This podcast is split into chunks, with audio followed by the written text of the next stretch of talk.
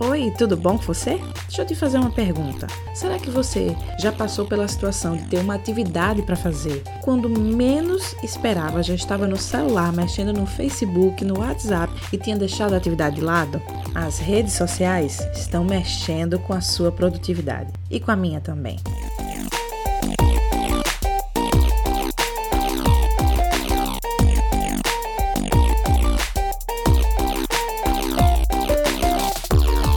Bem-vindo ao Porficast.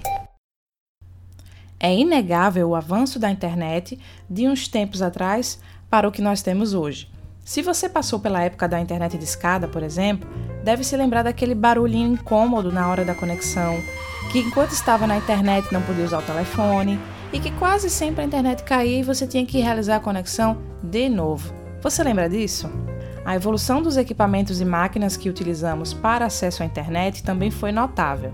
Se antes os computadores tinham um canto específico da casa, hoje temos o notebook, o tablet e o smartphone nos garantindo mobilidade para acessar sites e redes sociais onde quisermos. E falando em redes sociais, também podemos observar como elas mudaram. Há algum tempo, o Orkut era soberano, com suas comunidades, depoimentos, tópicos de debates, recurso para ver quem visitou o seu perfil. Mas aí o Facebook chegou, tomou conta do mercado e até hoje se estabelece, claro, junto a tantas outras redes, como Instagram, Pinterest, LinkedIn e tantas outras. Difícil hoje é encontrar alguém que não tenha perfil em pelo menos uma rede social. Os brasileiros, por exemplo, são heavy users dessas redes. Estima-se que cerca de 100 milhões de brasileiros estão conectados a alguma rede social e que, em média, passamos 5 horas utilizando a internet. Os jovens brasileiros são os que mais acessam, inclusive assim que acordam. Diante de todos esses fatos, será que você já parou para pensar o quanto tem ficado na internet? Navegando em suas redes sociais? E no seu expediente de trabalho? Será que não rola aquela espiadinha no WhatsApp ou no Facebook? Primeiro, precisamos entender que a internet é um mal necessário. Quem não está conectado é taxado de alienado e muitas vezes fica mesmo por fora dos acontecimentos e grandes debates gerados online. Além disso, são raras as exceções de empresas que não necessitam da internet para suas atividades. O grande dilema é: enquanto o colaborador acessa suas redes sociais, a produtividade diminui. Então, o que fazer?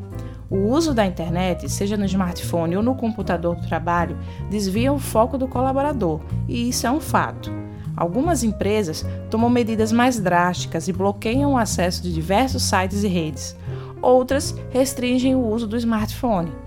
Inicialmente, cabe à empresa redigir uma política de acesso e apresentá-la aos funcionários, deixando todos cientes do que podem ou não acessar durante seu expediente bem como sobre o uso do aparelho de celular. O gestor deve também acompanhar suas equipes. Todos estão cumprindo prazos? As atividades estão de acordo com a capacidade e tempo disponível para cada um? Outra alternativa é sempre estimular os funcionários com metas, prêmios ou reconhecimento mesmo para atividades cumpridas dentro dos prazos. Assim, eles se sentirão motivados a focar no trabalho em vez de utilizar a internet para fins pessoais é importante que os gestores, os supervisores não fiquem em achismos. É mais fácil culpar a internet pela baixa produtividade dos seus funcionários do que outro motivo. Então, conheça a sua equipe e a partir daí trace um plano para resolver a baixa da produtividade. E quando trabalhamos para nós mesmos ou em home office, que é o meu caso com o podcast? Bem, eu tentei fazer um levantamento de quanto tempo eu gastava em redes sociais, anotando em um caderno toda vez que eu parava uma atividade para mexer no celular.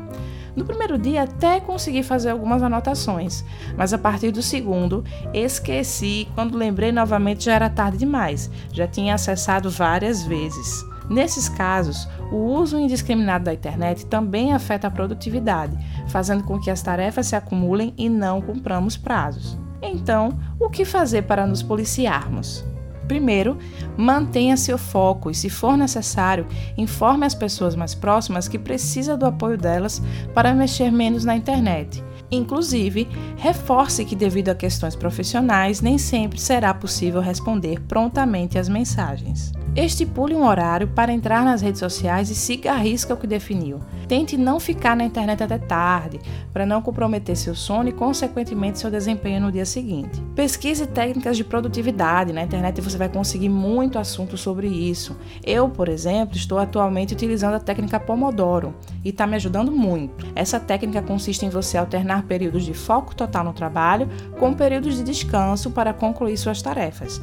Então, por exemplo, você se desliga de tudo durante 30 minutos e foca lá na sua atividade, no seu trabalho. No final desses 30 minutos, você descansa 10 e depois retorna novamente até concluir sua atividade. Ao fim de quatro períodos de trabalho, você pode tirar uma pausa mais longa, de por exemplo 30 minutos. Essa técnica tem me ajudado bastante. Outra dica é buscar aplicativos específicos para aumentar a sua produtividade. E acredite, tem vários na loja do seu smartphone. Inclusive, eu estou utilizando o aplicativo Good Time, que utiliza a técnica Pomodoro. Então, vamos usar sabiamente as redes sociais para não atrapalhar a nossa produtividade. Não deixe uma notificação desviar sua concentração e prejudicar o seu foco.